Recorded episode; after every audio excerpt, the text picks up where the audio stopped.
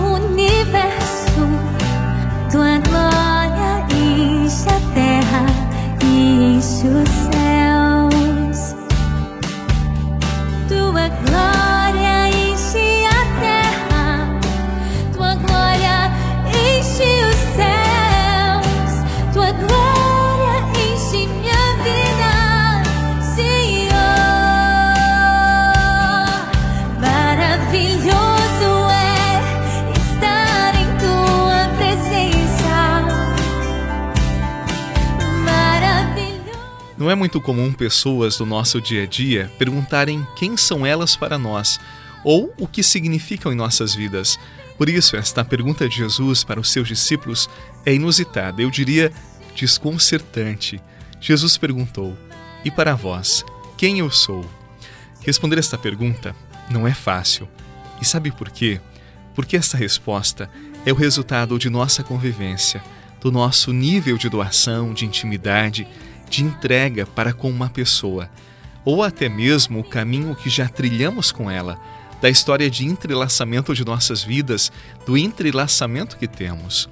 As pessoas são ou significam para você aquilo que você e elas são capazes de estabelecer na convivência, aquilo que entregam mutuamente, aquilo que confiam, aquilo que amam.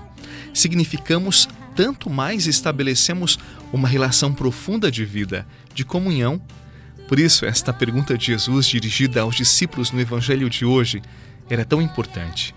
Não era apenas uma resposta conceitual, vazia ou uma pesquisa de popularidade, mas dizia respeito à intensidade que cada discípulo nutria por seu mestre.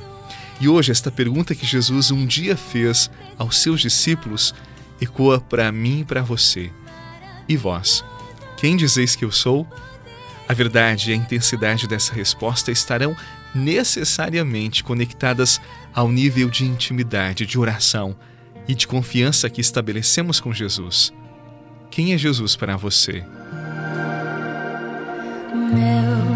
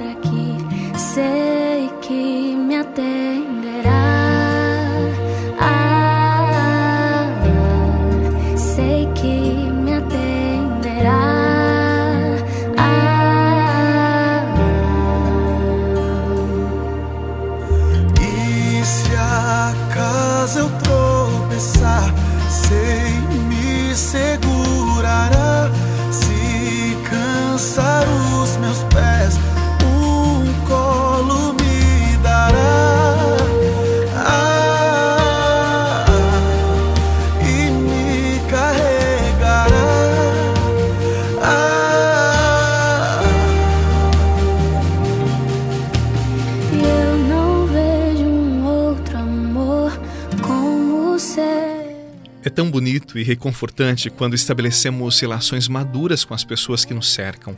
Relações movidas pela verdade, por um amor amadurecido, por um amor verdadeiro. Afinal, o que nos sobra são as nossas relações, as nossas amizades, aquilo que nutrimos uns pelos outros. Eu diria até mais. No final, o que nos sobra é aquilo que significamos para alguém ou para algumas pessoas. Há pessoas que são muito fechadas ou duras para com aqueles que estão próximos e por isso durante toda a vida não significam muito para alguém. Que triste, não é verdade? Jesus foi generoso, amadurecido, doou-se inteiramente pelos outros. Por isso nós o amamos tanto e ele significa muito, mas muito nossas vidas e nós não o esquecemos.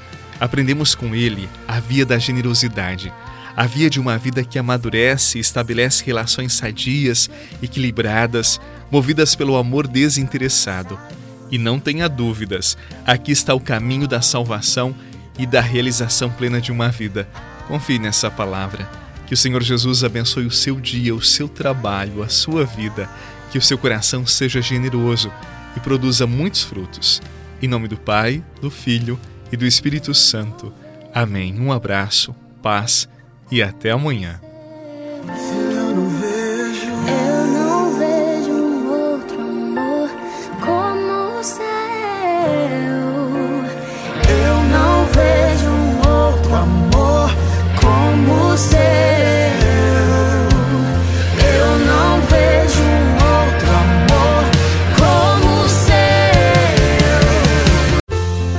Você rezou com o Padre Eduardo Rocha, pároco da Catedral de Tubarão.